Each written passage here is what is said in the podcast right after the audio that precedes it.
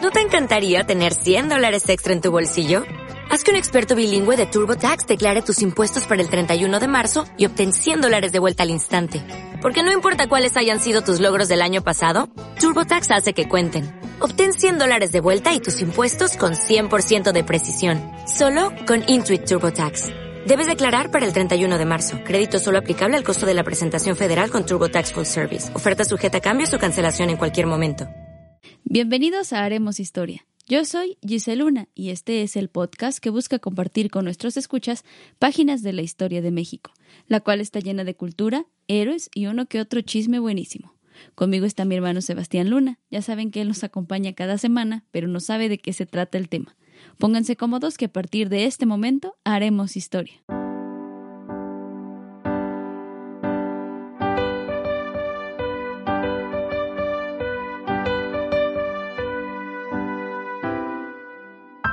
Haremos historia. ¿Qué tal va tu semana, Sebas?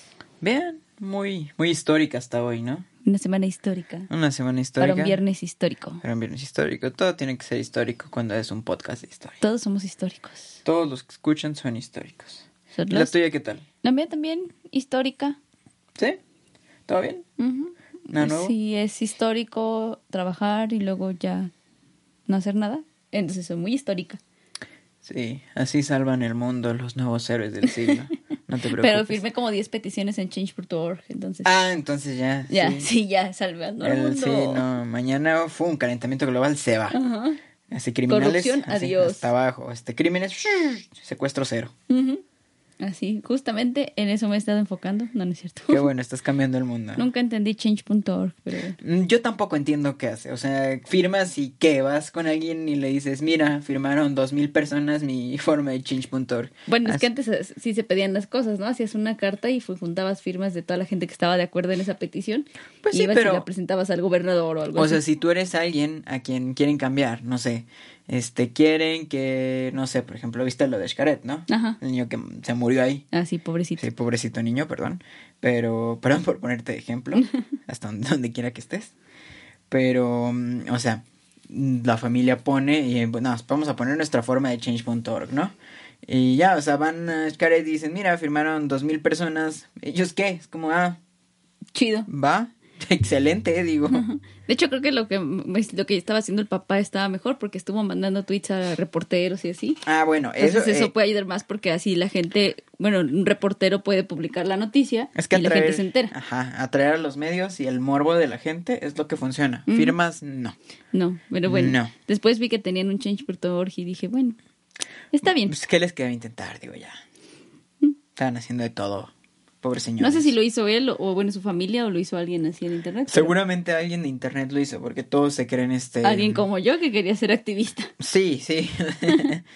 No quiero ser activista. todos Bueno, se creen este, gente de moral perfecta, ¿no? ujú. Pero bueno, Pero bueno, a ver. hoy te voy a contar una historia en la que pues no, no hubo change.org.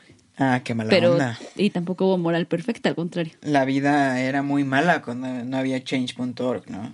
Sí, sí, sí, sí. Sí, bastante. Era por change.org, claro, pero- porque no había. No había. Pero A ver. bueno, hoy te voy a contar. Bueno, tú eres muy joven para recordar esto, estoy segura, pero sí te acuerdas de Chabelo, ¿no? Del Sí. programa de En Familia con Chabelo. Sí. Chabelo que ha pasado por todas las generaciones habidas y por haber. Oye, ¿sin qué año nació ese señor? ¿Los 30s, 40s? Yo creo como en el 30. Realmente no es tan anciano, pero como su programa duró siglos y siglos, Sí. pues acompañó a todas las generaciones habidas y por haber, ¿no? Aparte este señor, este Chabelo, Javier, ¿cómo se pida? López. Javier López. Este es gigante, ¿no lo has visto cuando se para? Mide como dos metros. No, nunca lo he visto. O sea, ya lo digo, en los últimos programas estaba sentado, ¿no? Cuando yo lo recuerdo. Pero si te pones a ver este programas de cuando estaba más Chabelo, ahora sí. Más Chabelo. Este, sale así con su overolcito acá y todo, pero se para y es una cosa, Una cosa- sí, o sea, ve a la gente así. O sea, parece faro el, el señor. Yo solo sé que anda en moto, que tiene, creo que es una Harley o algo así. Sí, y se y sí pone- se ve bien grandote en su Y se, cuando anda pone, de biker. y se pone agresivo, ¿no? Cuando Sí. la gente le pide. Sí, le no pide sé por qué es autógrafo. así. Un saludo a Chabelo. ¿No lo has visto cuando se lamenta, lo- cuando le hacen entrevistas así? No, Búscalo luego, se pone. Es groserísimo. sí, sí he visto que es bien payaso, pero no, nunca he visto así. Pero sabes que se pone serio porque deja de. Deja de hablar así. Y empieza. A ver qué te dije. Sí. A Aparte tiene una voz muy profunda, ¿no? Sí, o sea, sí da miedo. Pobre. Está garrasposo ya, de la edad y el tamaño, yo creo. Bueno, pues eh, Chabelo tiene que ver en esta historia porque él cuando daba premios en la catafixia, este, podías cambiar tus regalos de juguetes y así por el premio de la catafixia y el premio mayor era dinero en bonos del ahorro nacional. Ajá. Y siempre que te ganabas algún premio en bonos Mueve- del mueve el ahorro troncoso nacional. también, ¿no? Ah, sí, bueno, eso sí también, mueve el troncoso. Creo que no sé cómo le, está ir a- le estará yendo a Muebles Troncoso desde que Chabelo ya no nos anunció. Era un lavadote de dinero, ¿no crees? No tengo idea. Ay, yo creo que sí, o sea, digo, solo porque la única promoción que recibieron era Chabelo. Es Y- que realmente, bueno, sí, yo nunca he escuchado a alguien que diga, voy a, quiero comprar un- Sí, una cama, no, voy a no. Muebles Troncoso. ¿Dónde compraste esa sala? En Muebles Troncoso. Sí, nunca, siempre he visto que dicen, Seguramente no, en to- to- Dico, to- en... todas las, este, las salas que fabricaron las regalaron con Chabelo. Y de ahí- seguramente. Es como las galerías del triunfo. Ah, ah, sí, Son- también, solo son- tienen muchas tiendas y nadie, Es un lavadote de dinero gigantesco eso. quién sabe, pero, Pero bueno. es muy posible. Cambiaban por bonos. Ujú. Pero bueno, estos empezaron eh, durante el régimen del presidente Miguel Pe- pe- Alemán pero, ¿cómo- Valdés. pero a ver, ¿cómo lo hacían? O sea, le regalaban al niño su, yo qué sé, su colección Hasbro y la cambiaba por bonos. ¿O Sí, qué? ¿nunca viste la catafixia? Sí, pero no sabía que lo cambiaban por bonos. No, o sea, dentro de la catafixia había tres opciones de premio. Ajá. tú tenías ya tus concursos que habías participado, te ganabas a lo mejor tu bicicleta, ¿no? X. Y te decían, te puedes quedar con tu bicicleta o puedes entrar a la catafixia. Catafixias, Y pues ¿no? puedes perder tu din- tus juguetes o tu bici, por ejemplo, Ajá. o ganar alguna otra cosa que podía ser un, Un viaje, un sí, viaje, muebles troncoso o premios en efectivo, Ajá. que eso se daban en bonos del ahorro nacional. O sea, todavía cuando existía, cuando yo lo veía, daban bonos. No, ahora verás. Ah, pero a los niños le daban, bueno, aún así el dinero no se lo daban al niño, se no, lo daban al adulto. se les ¿no? daban un Al bono papá. del ahorro nacional, que es lo que pretendo explicarte. Ahora mismo vamos a ver qué es un bono del ahorro. Entonces, bueno, te decía yo que durante el régimen del presidente Miguel Alemán Valdés se apoyó a la creación de pequeñas y medianas empresas, se abrió el campo a la inversión privada, pero necesitaba levantar más al país. Entonces, este señor alemán pensó que el ahorro era una buena forma para fortalecer y desarrollar al país. La idea era que la población ahorrara y con esos recursos se apoyara la producción y se reactivara la economía, que como vimos en el episodio pasado, todo se derrumbó. No funciona. No funcionó, pero ahora No. verás, esta es una parte, tiene algo que ver con lo que vimos la semana pasada del Fobapro, Ajá. pero no... mm, Interesante capítulo. Si no lo han visto, deben dinero al gobierno. No importa si acabas de nacer. Debes dinero. Ah, no, si acabas de nacer, no. Sí, Pero ya también. verán por qué. Sí, todavía. Sí, vas, van- bueno, se- el, el- Va disminuyendo, ¿no? El cálculo que presentamos la semana pasada fue hecho hace cinco años, Ah, ok, ok. pero seguramente seguimos de pie, entonces no te Ah, preocupes. sí, yo creo que sí. Y bueno, para conseguir eh, el que el ahorro, pues la gente ahorrara dinero y ese dinero poderlo jinetear, lo que hizo fue crear el Patronato del Ahorro Nacional. Inició sus funciones en enero de 1950 y su principal instrumento de inversión fueron documentos pagaderos a la vista llamados bonos del ahorro nacional. Oh, ok. Estos garantizaban duplicar su valor a los 10 años y tan solo el primer día que se vendieron se colocaron, bueno, se vendieron casi 5 millones de pesos en bonos del A ahorro lo mismo que nacional. le, que le estaban prometiendo con el FOBAPROA por los, dola- por los dólares, ¿no? Ajá, los tesobonos. Ajá. los algo tesoros. así, pero estos eran más ah, normales o más concienzudos, digamos. O sea, no era tan irreal que te lo pagaran porque era a 10 años.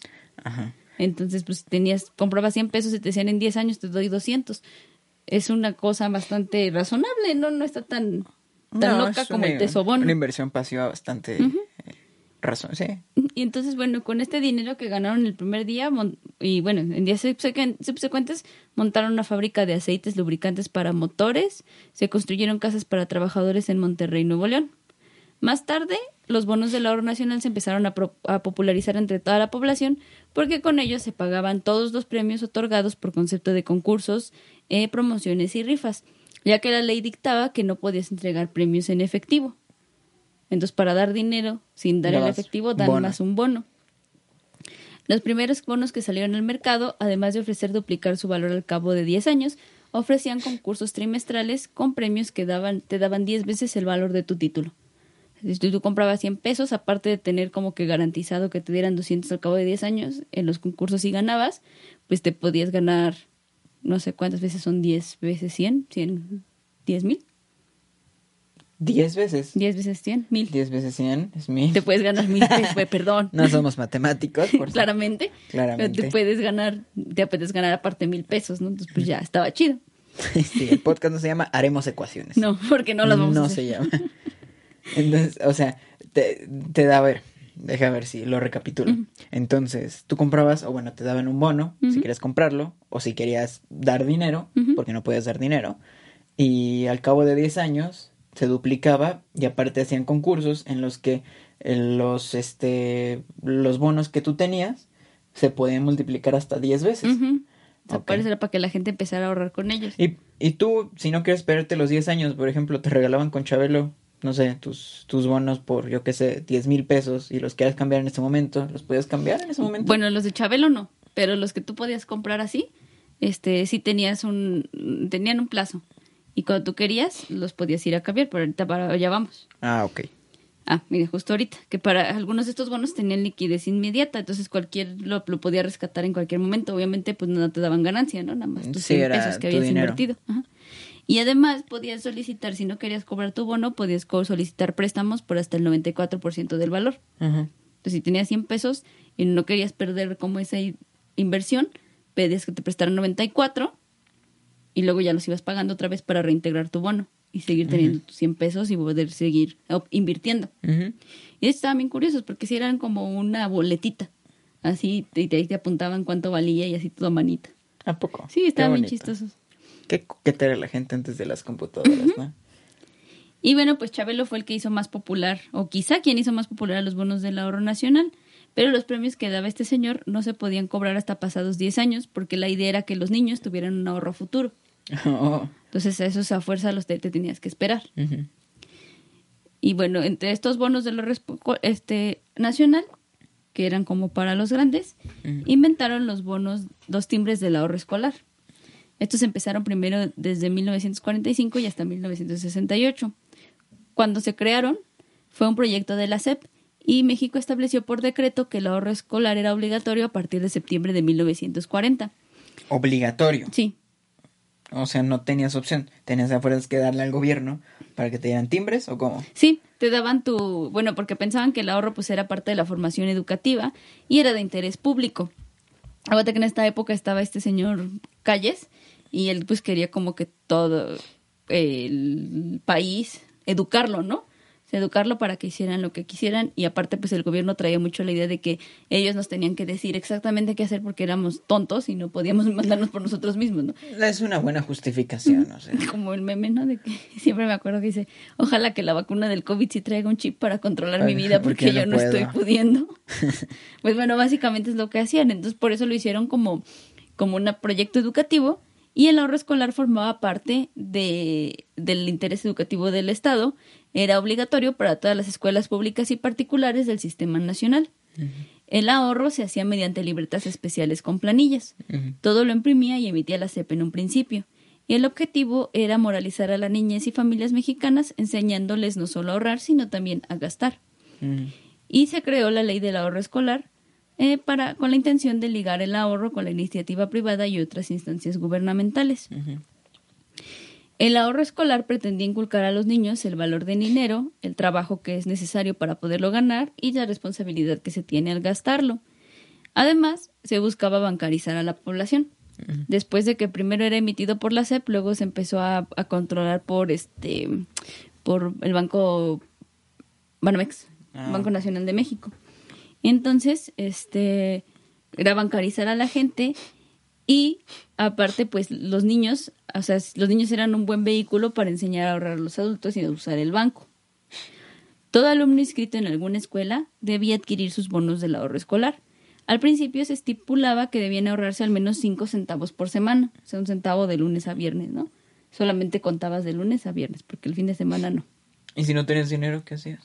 Ah, bueno, pues los, de hecho los, los eximían de esta obligación a los alumnos que fueran muy pobres. Ah, ok. Ujú. Los alumnos imposibilitados para ahorrar tenían que justificarlo ante el director para que les pudieran dar como un permiso de no ahorrar. ¿En qué te los vendían? ¿En la escuela? Ujú, Los vendían en la cooperativa de la escuela.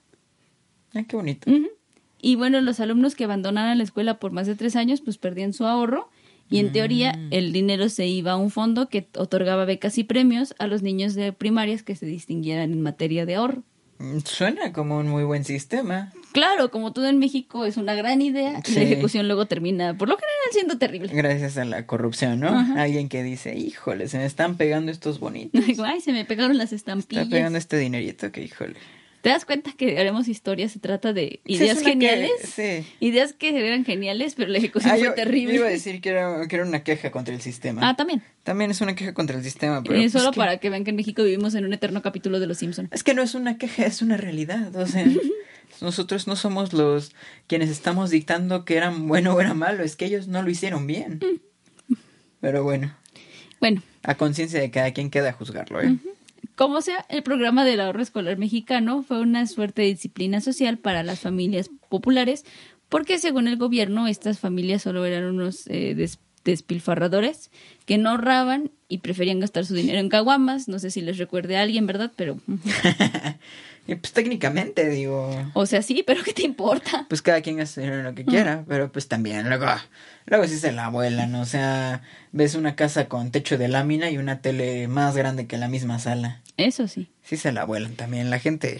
Pero bueno, o sea, ¿desde cuándo tenían esa idea de que ese pueblo tonto no sabe eh, usar su dinero Sí, porque de se que lo la- gasta en caguamas? de que esa gente En- humilde Bueno, le en esa gusta. época no eran caguamas, era pulque, ¿no? Era Pero pulque. Nah, se ve a caguamas en esa época, ¿no? ¿O Mm, no ¿Qué sé. tan vieja es la caguama? hmm, deberíamos hacer una historia No de es caguamas. debe ser una historia de la caguama, no es tan... Según yo no es tan nueva. No, no está nueva. Pero, pero bueno, en esa época era el pulque más famoso, más bueno, popular. sí, y ahorita otra vez. Ujú. Y bueno, el, el discurso gubernamental sobre el ahorro también marcaba una clara división de género porque pues decía que las niñas se les tenía que enseñar a ahorrar porque eran las que iban a administrar el dinero del hogar y los hombres por otro lado tenían que enseñar a ahorrar porque a ahorrar porque luego iban a ser los proveedores del hogar, ¿no? Entonces, bueno. En 1900, eh, bueno, estos, este, 1951, las planillas del ahorro escolar pasaron a ser bonos del ahorro escolar que ya eran los que te digo que manejaba Banamex, generaban intereses ya, o sea, ya era como un bono del ahorro nacional, pero ahora era del ahorro escolar. Al comprar tu planilla con 50 estabos- es, este, estampas de 20 centavos cada una, ya te generaban un interés. Cuando ya llenabas tu estampilla, te, ga- te daban un bono por valor de 10 pesos, que ya era un bono del ahorro nacional, y aparte te daban un rendimiento de 7% anual. Mm, Al igual que los bonos del ahorro nacional también duplicaban su valor en 10 años. ujú. O sea, ya no nada más era como de la SEP, sino que ya había entrado el banco privado, creo que sí era privado, no me acuerdo. Sí. Bueno, ya entraba una institución bancaria Ujú. a manejar el ahorro y ya te, esta- ya te metían como a la base del bo- bono del ahorro nacional. O sea, el bono del ahorro escolar lo puedes cambiar por tu bono del ahorro Ah, nacional. ok, ya, algo real, ¿no? O sea, hacer un juguete, hacer... O sea, era un ahorro como que en la escuelita, Ajá. así, y ya como que en la cooperativa. Ah. Ya, pues algo más serio, ¿no? Ajá, y luego ya era como para que te bancarizaras así ya chido. En el 69, el 17 de enero, la CEP envió a la circular de los directores de la escuela para avisar que el ahorro escolar se llevaría a cabo a través del Banco Nacional de México y su, cat- su cartilla del ahorro escolar. Así, el gobierno y los bancos buscaron encauzar a los niños hacia el sistema bancario, acostumbrando así a las nuevas generaciones al uso de la banca los timbres igual se seguían eh, cambiando en la cooperativa, de- comprando en la cooperativa de la escuela, pero no todos los niños llegaban a cambiar sus bonos ya cuando los tenían eh, mm, completos. Ujú. Estos bonos del ahorro escolar se dejaron de emitir en 1992, al igual que los bonos del ahorro nacional. Mm. De hecho, todavía después, como por el 96, 96, creo 97, todavía se daban regalos en bonos del ahorro nacional. Ya me acuerdo mucho que así todos los programas era de, y 100 mil pesos en bonos del ahorro nacional. ¿Neta? Sí. Órale, ajá. Todo el mundo ganaba en bonos del ahorro nacional. O sea, se siguen usando hace no mucho. Ujú, hace 20 años, Yo creo, ¿no? Sí, 96. 24 años. 24 años más 25. o menos. Todavía se seguían ocupando los bonos del ahorro nacional, yo me acuerdo mucho.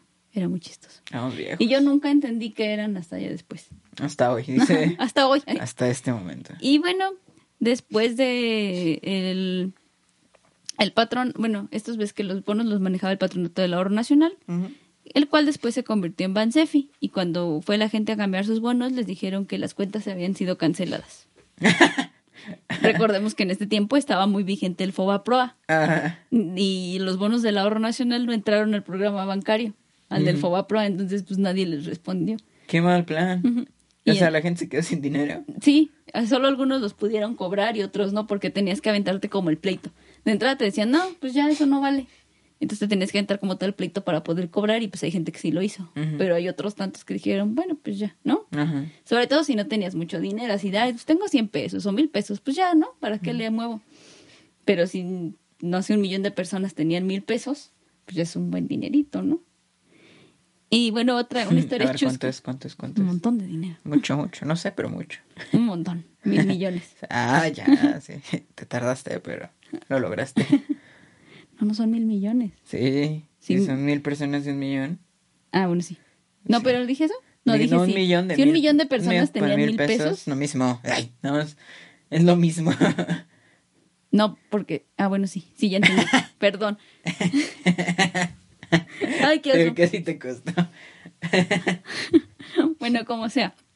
Una historia chistosa de los bonos del ahorro nacional es que en 1996 el PRI robó más. Siempre robo más. Siempre robo más, ¿no? Bueno, estos vatos organizaron un concurso que se llamaba Maratón Instantáneo. Se ofrecían premios desde 50 mil hasta 250 mil pesos en bonos del ahorro nacional.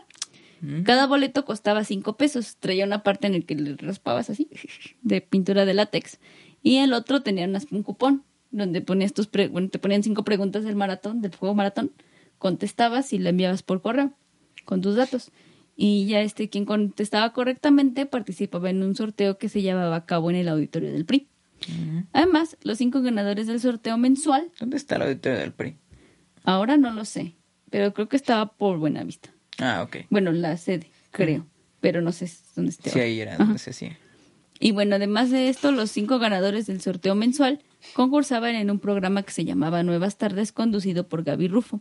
Y ahí podían ganar hasta un millón de pesos al contestar las cinco preguntas del maratón. ¿Quién es Gaby Rufo? Una conductora. ¿No es famosa? Mm, no sé, creo que no tantísimo. ¿No? ¿Sigue viva? No sé. No sé si sigue viva. No sé. Creo que no Creo tantísimo. que no tantísimo, pero es como, era como noventera. Ah, ah, ok. Bueno, el chiste es que pues ya esta señora hizo su concurso, ¿no? Y los premios se entregarían en las oficinas del Comité Institucional del PRI. A cada ganador se le entregaba su constancia en donde se decía que se le entregaría un premio en bonos del ahorro nacional, pero solo a siete de ellos se le entregaron los bonos. Mm. ¿Cuántos eran? A solo a siete se les entregaron los bonos, pero se gana- ganaron, creo que había los premios que, que registraron, que dieron, y eran como 90 millones de pesos o algo así, y al final solo a siete personas les dieron los bonos y a los demás siempre les decían, ah, sí, mañana, ah, sí, mañana. Y al final el PRI terminó culpando a la empresa que según organizó Terminó el robando concurso. más. Ajá, y al final ya nadie sabe dónde quedaron los bonos que eran de premio. No manches. o sea, ¿qué es, es más confiable invertir en qué que en el gobierno? O sea, Mm. Bueno, esos eran, o sea, hicieron como las, pues ese era como un un, piloto. un concurso que ellos hicieron. Ah, ajá. Pero pues reportaron que sí dieron los premios y al final solo dieron siete premios, ¿estás de acuerdo, no? Ujú. Y bueno, en 1990 el patronato del ahorro nacional comenzó a sufrir problemas financieros y muchos poseedores de bonos no pudieron cambiarlos. Al- pero sin embargo a los poseedores de los bonos se les decía que las finanzas del organismo eran sanas y sus inversiones estaban sólidas. Pero para noviembre de 2001 se emitió el decreto por el cual el patronato del ahorro nacional se transformó en Bansefi y los bonos del ahorro nacional y borros del ahorro- bono- bonos del ahorro escolar perdieron validez. Hoy los bonos del ahorro nacional o su sucesor se llaman CODES o contratos de depósito de títulos en custodia, que es lo mismo y se pueden adquirir en Bansefi, aunque en realidad Bansefi ya no existe tampoco. En el 2019 se emitió el decreto por el que Bansefi se convirtió en el Banco del Bienestar. Banco del bienestar. Desde que escuchas eso, no, no es seguro. No, no es no hay bienestar. No. Nada Es que el diga del hizo nuestro, bienestar. nuestro cabecita de algodón. Ay, qué bonito. Mm, El Y- coco. pobrecito. La viejita no puede. Y ya, esa es la historia de los bonos del ahorro nacional y cómo la gente no pudo cambiar sus bonos a final de cuentas. Y de hecho, la otra vez mis, abue- eh, mis abuelitos me estaban platicando que ellos tenían estampitas del bono del ahorro escolar. Neta. Ajá, y los tiraron. Ah, Y le dije, los habías guardado aunque sea para verlos y no te iban a Sí. dar tus 10 varos. Para contarle a tus nietos de menos. Ujú, Y no, A lo mejor no esperaban tener nietos a esa edad. Ujú, puede ser. No sabes. Yo a esta edad todavía no pienso tener nietos, ni hijos. y ya a tu edad ellos ya tenían seis terrenos y, Y- y dos sí, caballos creo que y sí. 20 hijos, ¿no?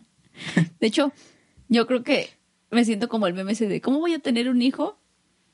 Si con trabajos, muy con trabajos me levanto yo y luego ni, ni me paro a desayunar porque me da flojera. Imagínate pararme a darle de comer al niño. Pobre niño. Mm, pobrecito. Y bueno, pues esa es la historia de los bonos del ahorro nacional y del Bansefi, que ahora por patronato del ahorro nacional luego se convirtió en Bansefi y ahora es el Banco del Bienestar. Y todavía puedes obtener ese tipo de bonos. Codo- codes. Codes, Los de codes, codes. es lo mismo que los bonos del ahorro nacional. Y tienen lo mismo, igual a 10 años. Bueno, tienen igual los poderes que Ay, atacan pero y a ya- 10 años duplican el valor y todo eso.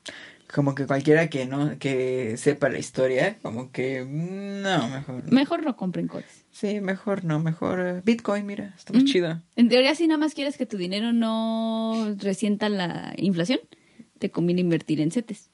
Mm, ¿Qué son los CETES? También son como bonos del oro nacional, pero no. Y también son de la, tes- del, pero son de la tesorería. No, porque son como los tesobonos. Ay, ay, no.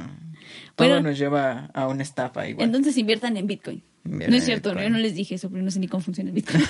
Yo tampoco, pero dicen que funciona. o en GameStop. O en GameStop. Creo que ya pasó de moda, ¿no? Ya, ya volvió a bajar. sus Ah, acciones. qué mala onda. Bueno, Sí. pues bueno, esa fue la historia de los bonos del ahorro nacional. Si alguien tiene algún bono, o tuvo algún bono, o Mande Oh, sus una papás foto. tuvo algún bono, Yo quiero verlas. manden alguna foto o comenten aquí qué pasó con sus bonos si los pudieron cambiar. Busquen en su mueblecito de documentos y vean si ahí hay un, Algún bono del ahorro algún bono. nacional. Un tesobono a lo mejor. No sabemos. Y bueno, de hecho se supone que puedes irlos a cambiar al Banco del Bienestar, pero no creo. No, yo no confiaría en ello. Ujú. Y bueno, pues solamente me quedaría invitarlos a seguirnos en todas nuestras redes sociales como arroba haremos historia podcast. A mí me pueden encontrar para más operaciones matemáticas como arroba guión bajo Giselle Luna Fallidas, guión por bajo. cierto. Cállate. ¿Y a ti cómo te pueden encontrar? Me pueden encontrar como arroba Celsius bajo luna. No hago operaciones matemáticas. ¿Por qué? porque las fallaría, pero yo lo reconozco. Eh, No es como yo que me avergüenza a mí Sí. misma. Sí, no, yo no. Y bueno, pues muchas gracias por habernos escuchado. Los esperamos el próximo viernes en otro episodio en el que haremos historia.